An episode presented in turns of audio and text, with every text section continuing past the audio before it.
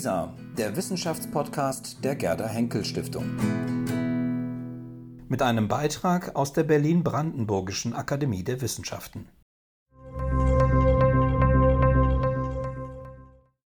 Ist der Bogen überspannt?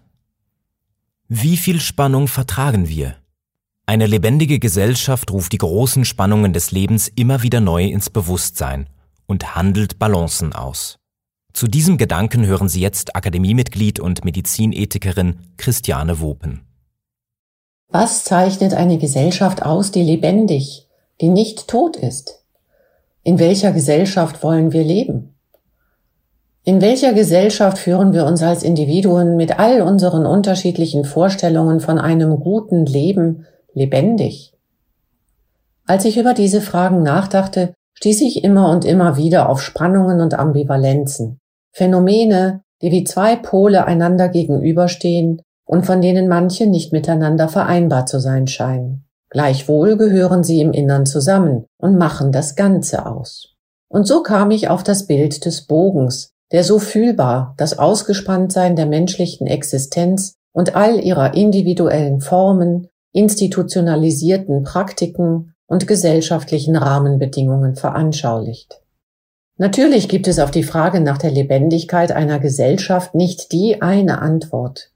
Ein Kernelement aber scheint mir zu sein, dass eine Gesellschaft dann lebendig ist, wenn sie es schafft, die großen Spannungen des Lebens immer wieder neu ins Bewusstsein zu rufen, kulturell in Beziehung zu setzen und eine Balance auszuhandeln und diese dann immer wieder neu auszutarieren.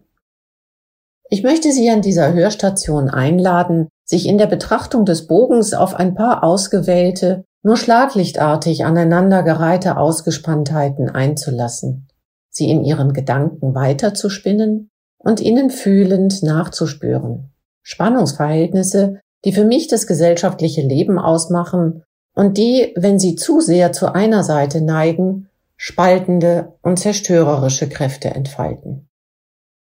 Eine lebendige Gesellschaft strebt in die Zukunft und speist sich aus ihrer Vergangenheit. Sie erstrebt das immer Bessere und umfängt das Unvollkommene. Sie ist innovativ und bewahrend. Sie ist stark und zerbrechlich. Sie lebt in Vielfalt auf einem gemeinsamen Grund. Sie ist laut und auch leise. Sie lebt in nationalen Grenzen und zugleich mit den Menschen jenseits dieser Grenzen. Sie stärkt die Gemeinschaft und gibt dem Individuum Raum. Sie liebt die Freiheit und die Solidarität. Sie ist öffentlich und privat. Sie kann vernichten und retten. Sie denkt nach und vor Sie ist ein Ort für Dystopien und Utopien. Sie ist ein Ort des Sprechens und des Schweigens. Sie ist die eine Gesellschaft und doch so viele. In etlichen Fragen, die uns heute in den gesellschaftlichen Diskussionen umtreiben, scheint es eine Sehnsucht nach Eindeutigkeit zu geben, die das Ausgespanntsein nicht aushält die das Abwägende als orientierungslos erachtet und sich lieber klar auf eine Seite schlägt. Zudem halten manche Menschen ihre persönlichen Überzeugungen für die alleinig richtigen und möglichen.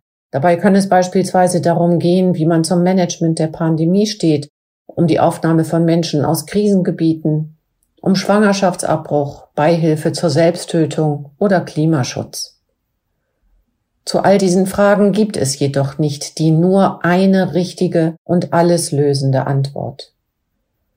Wenn wir mit dieser Einsicht in zugewandter Grundhaltung den Menschen sehen und ihm und ihr zuhören, und wenn wir dazu bereit sind, im Ausgespanntsein beständig die ausbalancierte und kraftvolle Spannung neu zu suchen, dann wird die Gesellschaft zu einem Bogen, dessen Pfeil immer wieder in das Ziel des Lebendigseins trifft.